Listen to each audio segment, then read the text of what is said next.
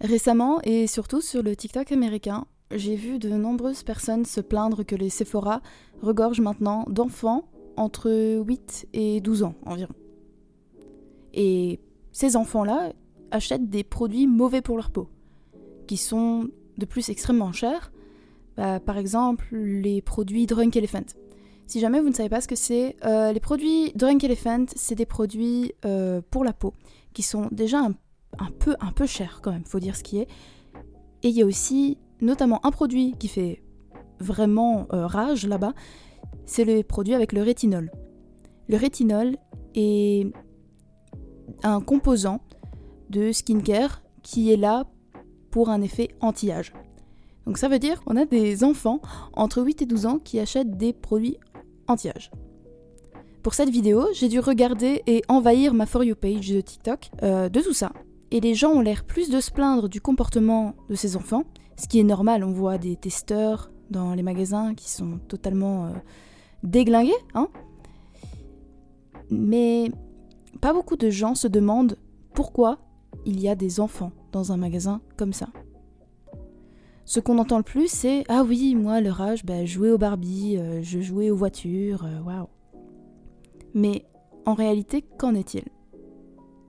Salut, moi c'est Lily Rose et bienvenue dans ce nouvel épisode de l'accroche-cœur. Alors on est à l'épisode 2. Cet épisode sera sans doute un petit peu plus long, alors je te propose de faire comme moi. Tu prends un petit truc à boire, si t'aimes pas la SMR, je suis désolée, tu te poses tranquillou et on va aller dans ce nouvel épisode.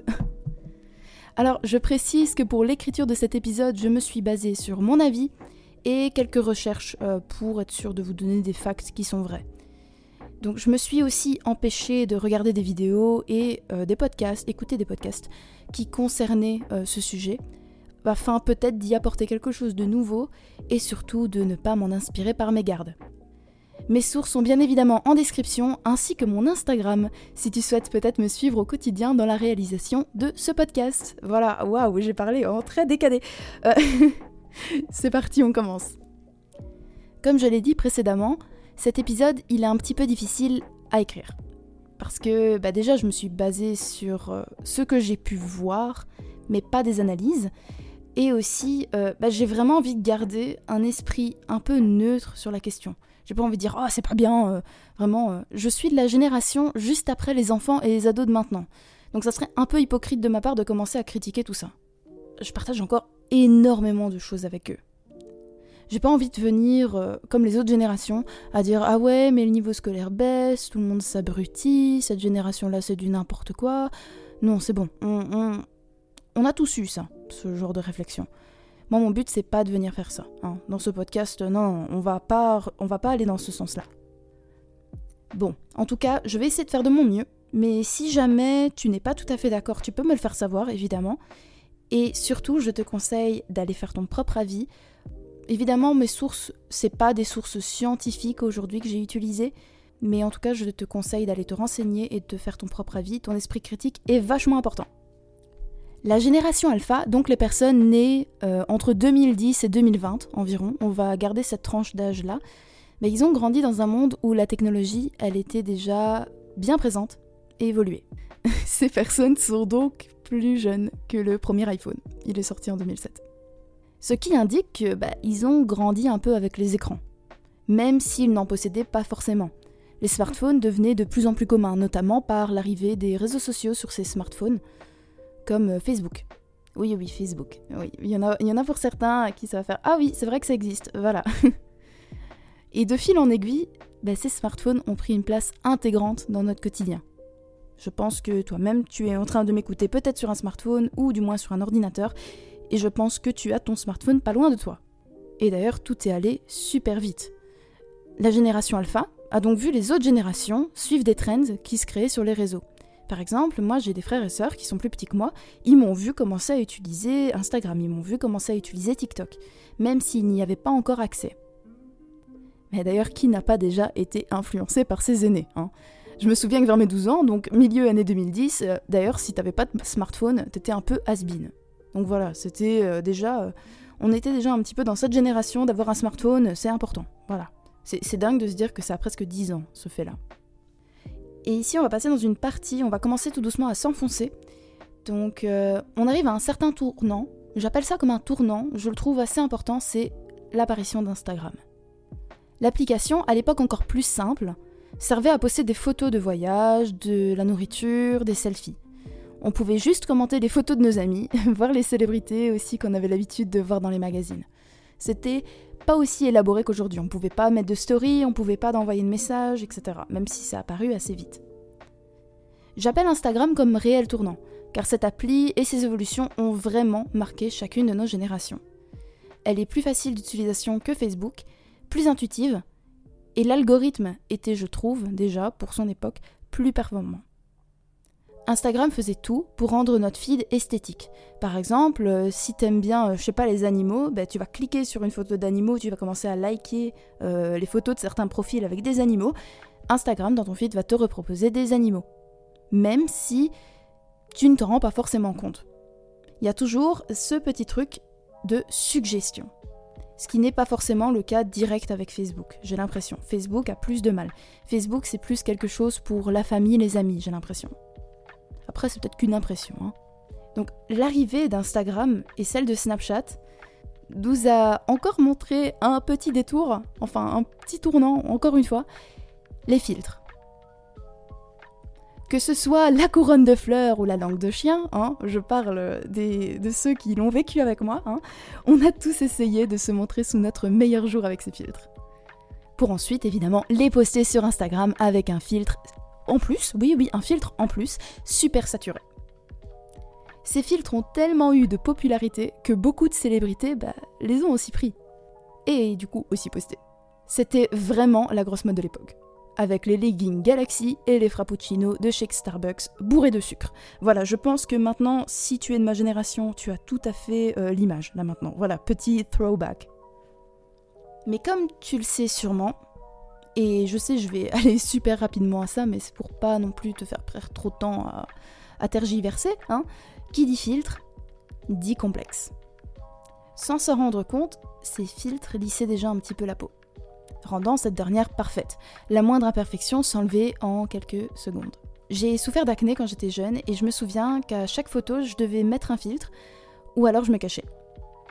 Par après, les filtres ont encore évolué, au point où aujourd'hui, bah, ils peuvent totalement déformer le visage. Et des fois, c'est tellement minime, on le voit pas. Et on voit même pas qu'un filtre est appliqué sur notre tête. C'est un petit peu. Ouais, c'est un petit peu shady de faire ça, j'ai l'impression. L'image que l'on mettait de nous sur les réseaux avec nos filtres empêchait dans un sens la normalisation de nos petites imperfections, diabolisant tout type d'acné ou alors de pilosité faciale, voire encore d'autres. Donc vraiment, c'était le culte du visage parfait. Déjà à ce moment-là, ça commençait un petit peu, bon aujourd'hui c'est toute une autre affaire, mais il y avait déjà ce petit truc de l'époque. Et vers ces moments-là, les plus âgés de la génération alpha commençaient à avoir des réseaux, ou du moins les voir par les frères et sœurs, et commençaient à s'y intéresser. Logique, on va toujours vers les exemples de nos grands frères ou grandes sœurs, voire cousins-cousines. Ils étaient donc déjà confrontés directement à des images fausses. Le problème est quand on a entre 8 et 13 ans, on forme les traits principaux de notre caractère. Et bonjour les complexes quand on est confronté au quotidien à des images parfaites. Évidemment, on veut toujours se montrer sous notre meilleur jour sur les réseaux, et du coup, on se sentait tous obligés de mettre un filtre. Alors, ça c'était pour la parenthèse Instagram. Et maintenant, on va parler d'un autre tournant, et là, ça va, on va vraiment commencer à rentrer dans le sujet passons à la partie la plus conséquente, TikTok. En 2018, le Musicali que nous avons connu avec les lip sync, euh, les danses, a été racheté. Cette communauté a fusionné avec sa version chinoise. De là, en fait, un désintérêt général s'est manifesté par les millennials, mais surtout par les Gen Z, qui sont ma génération.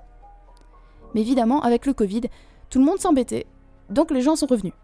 Moi, j'étais une de ces personnes qui étaient revenues euh, un peu en mode Dark Sasuke dans les années 2019, là, comme ça. On m'a vraiment mais vanné pendant un, bon moment. Et quand tout le monde est revenu, je fais hum, regarde, j'y étais déjà euh, vraiment. et vu que les gens s'embêtaient et que la jeune alpha avait aussi un petit peu vieilli, entre guillemets, enfin vieilli, euh, grandi, on va dire, c'était la première fois qu'il mettait les pieds sur cette plateforme les micro-trends étaient de plus en plus populaires. En effet, l'algorithme était encore plus éphémère qu'Instagram. et encore plus visé d'ailleurs. Le contenu pour se montrer est aussi devenu encore plus présent. On y ajoute les filtres et les challenges à la limite de promouvoir les troubles de l'alimentation. Alors oui, ça sonne euh, extrêmement euh, deep, ce que je dis, mais même s'il semble, entre guillemets, même si un, un, challenge semble innocent, il faut se rendre compte qu'on a quand même des gens qui ont en dessous de 13 ans qui sont sur cette plateforme et qui vont intégrer tout ça. Et c'est pour ça que j'y vais euh, direct au but. Enfin, direct au plus grave, entre guillemets. Certains filtres vont même être créés pour dire à quel point tu peux plaire. Je pense pas qu'il y ait de réelles mauvaises intentions derrière, mais on peut pas dire que vu comme ça c'est sain. Surtout si ce contenu est adressé et créé par des préados et des ados en pleine construction. Il y a de quoi créer encore plus de complexes qu'il n'y en avait de base. Moi-même, j'en ai un peu été victime et mon estime de moi avait pris un gros coup à l'époque. Et pourtant, j'étais déjà une ado plus ou moins âgée, entre guillemets. Les personnes les plus âgées de l'app, donc euh, par exemple, je parlais des millennials, euh, qui vivent déjà seuls, vont montrer leur quotidien avec des plats super, vraiment healthy, euh, esthétiques, dans leur magnifique maison, avec leur corps parfait, etc. Il est facile de penser que tout ce que ces personnes font est facile. Et comme nous l'avons vu précédemment, on montre seulement ce que l'on veut sur les réseaux. Voilà, les I woke up like this, je suis désolée, mais ils étaient tous faux. Je suis désolée, moi quand je me lève le matin, t'as pas envie de me voir. Vraiment, et je pense que je suis pas la seule. Mais les I woke up like this avec les cheveux déjà tout bien faits, le teint parfait, je suis désolée. Franchement, si, si, c'est ton cas, mais franchement, donne-nous tes conseils, parce que là vraiment, euh, j'ai besoin de savoir un petit peu. les vidéos beauté ont aussi envahi TikTok, montrant les derniers produits de chez Sephora et c'est là où on revient à notre problématique de base. Depuis ces dernières années, je situerai ça environ à 2020, disons à partir de 2020, la trend de ne pas vieillir et donc de garder une jeunesse éternelle, sans rides, est vraiment à son pic. Il suffit de quelques scrolls pour s'en rendre compte. Cela transmet aux plus jeunes que vieillir est quelque chose de repoussant, que les rides ne sont que des marques d'une finitude chose que l'on veut éviter au prix du reste de sa santé. Ce n'est donc pas étonnant que les plus jeunes soient influencés par ces idées. En continuant de regarder du contenu lié à un sujet, on en a de plus en plus. Et du coup, on peut être de plus en plus influencé. Donc oui, la génération alpha, elle est très influencée par les générations précédentes, prônant la skincare, les habitudes healthy. Dans un sens, ce n'est pas une mauvaise chose. C'est important de savoir prendre soin de soi de savoir ce qui est bon pour notre santé mentale et physique. Néanmoins, ici, rappelons que ce sont des jeunes de max 14 ans, les jeunes alpha, et qui prennent des conseils de personnes, parfois le double de leur âge, voire même plus. Certains produits peuvent aider les trentenaires à éviter les rides, certes, mais en quoi un ado en a besoin? Voilà, en quoi un enfant en a besoin? Sans oublier d'ailleurs que si on l'utilise à mauvais escient et avec une mauvaise utilisation générale, certains de ces produits peuvent littéralement te brûler la peau et être super nocifs en général, et même augmenter le taux de rides par plus tard. Donc c'est un peu lunaire au final. Cette réaction des plus jeunes est donc normale, comme on l'a vu. Ils sont influençables, même si elle est très malsaine. On prend toujours des exemples des plus âgés qui ont l'air de réussir, même si derrière ce n'est pas toujours le cas. Et là, je vais vraiment donner mon avis, mais ce qui est encore plus malsain, c'est de diaboliser quelque chose de naturel, au point d'inventer des produits de tous les jours pour éviter les rides, au prix de notre confort. Que ce soit des oreillers pour éviter de dormir sur notre visage, des pailles anti-rides, on ne sait plus quoi inventer. Pourquoi tant de haine vers le vieillissement? Je pense que dans un sens c'est dû à la sous-représentation des femmes plus âgées, plus matures. Une actrice trop vieille ne va plus être prise pour des rôles importants et va direct être considérée comme dépassée. Ce qui, entre parenthèses, n'est pas le même pour les hommes. On glorifie beaucoup la jeunesse de nos jours. L'âge idéal se situe entre 18 et 23 ans facilement. Et c'est triste de considérer que seulement 50 de nos vies sont chouettes. Les personnes en dessous vont tout faire pour y arriver rapidement et les personnes au-dessus vont tout faire pour revenir en arrière. Je trouve ça terriblement triste. La jeunesse n'est qu'une petite partie de notre vie. D'ailleurs, je trouve que vieillir est magnifique. J'avais entendu quelque chose autour de moi qui m'a marqué. En fait, les rides sont les marques d'une vie bien remplie. Par exemple, les gens qui ont des rides autour de la bouche ont peut-être beaucoup souri, Pareil pour les rides près des yeux. Ça fait partie de nous, et c'est un privilège d'en avoir dans un sens. Sans vouloir faire culpabiliser, beaucoup de personnes n'arrivent pas jusque-là dans la vie. Mais attention, tu as le droit d'avoir tes complexes. Je dis, ici ce que je dis, c'est seulement mon avis, mais tu es tout à fait valide quand tu as des complexes, d'accord? Et aussi un autre truc qui m'a alarmé, il y a de plus en plus de chirurgiens plastiques qui commencent à avoir un compte sur TikTok, montrant les avant et après de leurs patients. Certes, la chirurgie se démocratise en Europe et en Amérique. Le problème, c'est que c'est normalisé pour les mineurs. Je trouve pas que c'est une bonne chose. On va plus prôner cela que l'acceptation de soi. J'en viens pour terminer à il n'y a pas vraiment d'écart entre enfants et adultes maintenant. On veut tout de suite grandir et faire comme les plus âgés, car c'est ce qui est acceptable dans notre société et sur les réseaux. D'ailleurs, c'est déjà le cas pour ma génération aussi la génération alpha commence à arrêter d'avoir des phases gênantes comme on a pu en avoir. C'est flippant de se dire que certains ados à 14 ans ont l'air plus âgés que moi. Moi à 14 ans, j'étais vraiment dans ma période Dark Sasuke. Vraiment, j'étais turbo gênante. Mais je suis contente d'être passée par là parce que bah, j'étais jeune, j'étais, j'étais vraiment toute petite et c'est normal, je me suis construite avec ce genre d'expérience.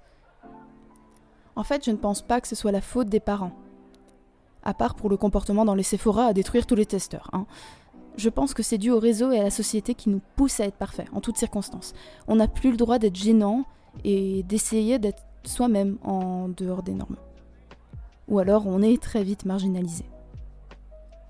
Pour terminer cet épisode, je dirais peut-être de faire gaffe à vos petits frères, petites sœurs, petits cousins, petites cousines, et leur montrer que ce que vous mettez sur les réseaux n'est pas toujours vrai. Je le répète souvent, mais il est important de développer leur esprit critique au plus jeune âge afin de les préparer à faire face à ce genre de contenu. Parce que même les IA, aujourd'hui, euh, le fait de pouvoir faire parler une personne politique comme ça, on peut penser que c'est vrai, mais il faut pas oublier que il faut vérifier les infos. Et ça, malheureusement, beaucoup de personnes ne le font pas. Ceci est donc la fin de ce deuxième épisode. J'ai pris un malin plaisir à l'écrire, alors j'espère que tu as aimé l'écouter aussi. N'hésite pas à me suivre sur Instagram afin d'être updaté quotidiennement, le lien est en description. J'y suis d'ailleurs très très active si jamais. Prends bien soin de toi, je te dis à vendredi prochain et plein de gros bisous